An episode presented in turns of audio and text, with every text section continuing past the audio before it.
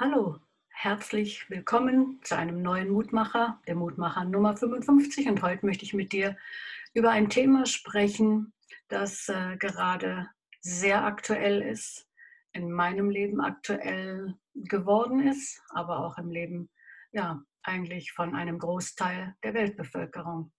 Es geht um das Thema Rettung.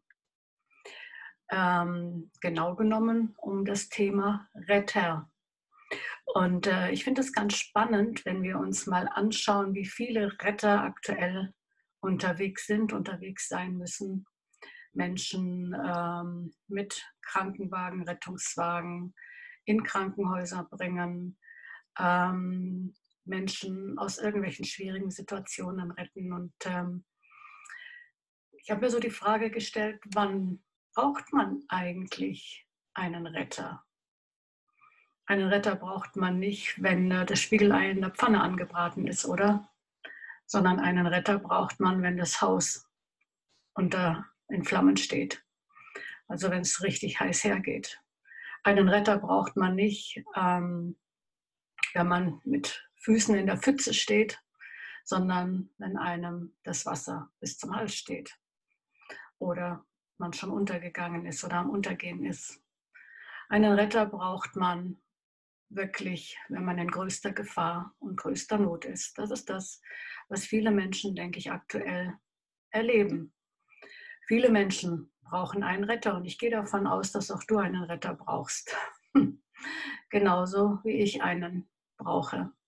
Und weißt du, was das Coole ist? Dass äh, ein Retter schon vor langer, langer Zeit uns angekündigt worden ist. Weißt du, im Lukas-Evangelium im zweiten Kapitel findest du im Vers 11, dass ähm, der Retter angekündigt worden ist. Da sagt ein Engel zu den Menschen, freut euch, fürchtet euch nicht, euch ist heute der Retter geboren. Und äh, wenn du nicht ganz weit weg bist vom christlichen Glauben, dann erkennst du darin die Weihnachtsbotschaft.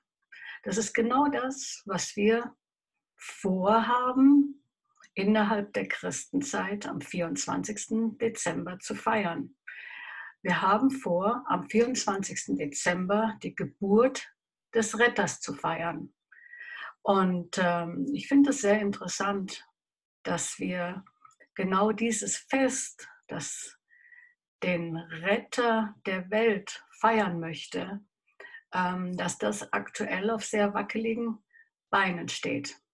Aber unabhängig davon, ob wir das innerhalb der Familie feiern können, ob wir das mit mehreren Menschen feiern können, ob wir das alleine verbringen müssen, du und ich, wir können Weihnachten und damit den Retter jeden Tag feiern und begehen. Dazu muss man einfach wissen, was das letztendlich bedeutet.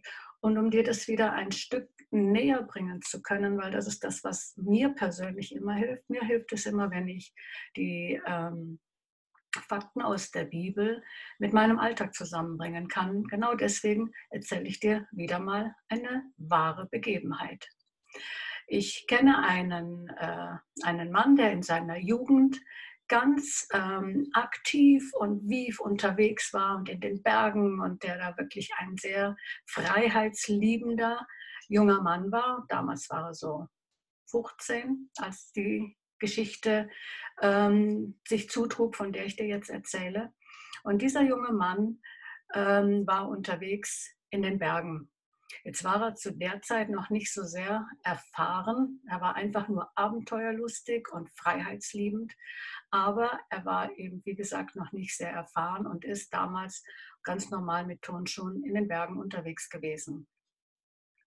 Und äh, das war seinerzeit am Nebelhorn oben und da gibt es dann schon ähm, ein bisschen mehr als Wanderwege. Da gibt es dann schon auch Steige, wo man wirklich dann klettern und ähm, auch sich in große Gefahr begeben kann. Und genau das ist das, was ähm, viele Schilder in dieser Gegend auch ankündigen. Du kannst gehen dort oben, äh, ganz wunderschöne Wege, aber irgendwann siehst du, kommen Warnschilder, stopp, nicht mehr weitergehen. Und, ähm, diese Warnschilder werden, je gefährlicher es wird, immer mehr.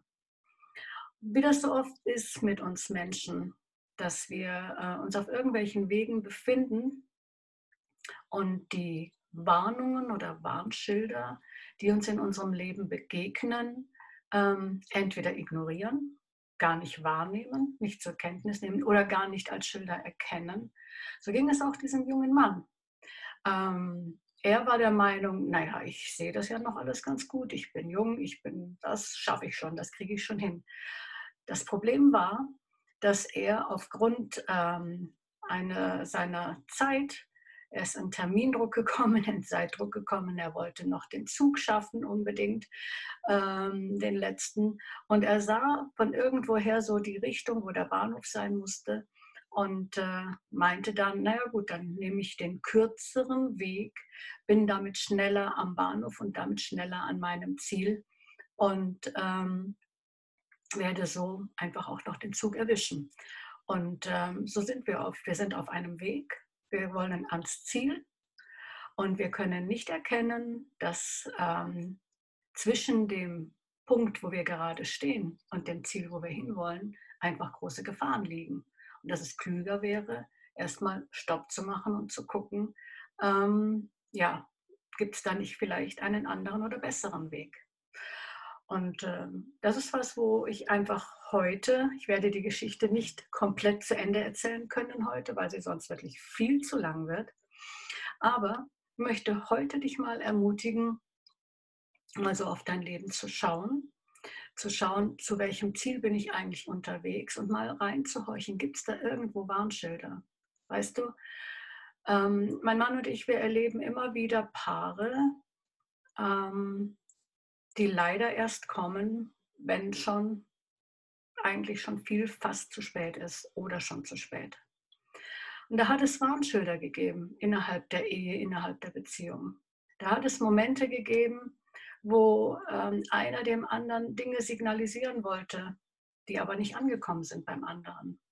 Oftmals erleben wir, dass sich Frauen innerlich schon lange verabschiedet haben, bevor die Männer überhaupt erkennen, dass es Not gibt. Ähm, viele Männer sind der Meinung, sie kriegen das alle schon irgendwie alleine gebacken in ihren Ehen und wissen nicht, dass die Umstände so sind, weil eben Mann und Frau ganz unterschiedlich denken und ticken. Und da würde manches Mal einfach so ein kleiner Übersetzer zwischen beiden helfen, große Missverständnisse, große Lügen und damit Schlimmeres am Ende zu verhindern. Warnschilder nicht gesehen oder ignoriert und am Ende dann wirklich ähm, in den Abgrund gestürzt. Weil in dieser Gefahr stand der junge Mann, von dem ich dir gerade erzählen will. Da gibt es andere Warnschilder, da sagt vielleicht dein Körper hin und wieder, du solltest diese oder jene Dinge nicht mehr essen oder nicht trinken oder nicht mehr zu dir nehmen oder du solltest dich besser bewegen oder du solltest mehr schlafen. Warnschilder. Oder dein Körper signalisiert dir, dass er kraftlos ist. Oder deine Seele signalisiert dir, dass sie eigentlich gar keine Freude mehr am Leben hat, weil vielleicht die Arbeit zu viel ist. Oder weil da vielleicht Dinge in deinem Leben sind, wie ich sie an anderer Stelle schon angesprochen habe, wie Unvergebenheit, Bitterkeit, Neid, solche Dinge. Alles Warnschilder. Und ähm, alle diese Warnschilder äh, immer wieder mal zu übersehen, zu ignorieren, bringt dich in Not. Und ähm, diese Not kann oft in Situationen enden, die einfach einen, einen Retter benötigen. Und dieser Retter, dessen Geburt feiern wir am 24. Dezember. Kannst du aber auch schon jetzt und gleich und heute feiern, indem du dich ihm anvertraust, weil das ist das, was die Engel den Hirten sagen. Euch ist heute ein Retter geboren und Jesus Christus sagt jeden Tag aufs Neue, jeden Moment aufs Neue, ich bin da. Ich bin immer für dich da. Wenn du zu mir umkehrst, dann bin ich für dich da. Weißt du, mir gefällt es so gut, wenn wir unsere Krippen aufbauen.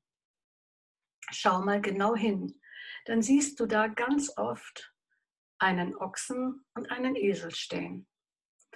Und ähm, das ist etwas, was dich in Zukunft, wenn du sie dort stehen siehst, erinnern soll. Und zwar an Jesaja im Kapitel 1, Vers 3. Da heißt es nämlich so sinngemäß, ein Ochse und ein Esel, die kennen ihren Herrn bzw. die Futterkrippe, wo sie praktisch was herbekommen. Aber mein Volk, mein Volk weiß nicht, wo es herkommt. Mein Volk kennt seinen Herrn nicht. Also ich sage mal ganz salopp, selbst ein Ochse und ein Esel wissen, wer ihr Herr ist, von wem sie Nahrung bekommen, von wem sie versorgt werden, von wem sie ähm, auch ja, in, in Schutz gebracht werden, wenn sie in den Stall gebracht werden und so weiter. Aber mein Volk, die Menschen auf der Welt, die checken nicht, dass ich der Herr bin, bei dem sie Zuflucht finden, bei dem sie Schutz finden, bei dem sie Versorgung finden, bei dem sie Gesundheit finden, bei dem sie Heilung finden. Selbst der Ochse und der Esel, die haben es gecheckt, aber meine Kinder sind zu dumm dazu. Sie gehen zu anderen Götzen, sie suchen die Hilfe an falschen Orten, sie suchen die Hilfe bei anderen Nationen, sie suchen die Hilfe ähm, überall, überall. In Wahrsagerei, in Horoskopen, in äh, Steinen, in Bäumen, was auch immer. Nur nicht bei mir.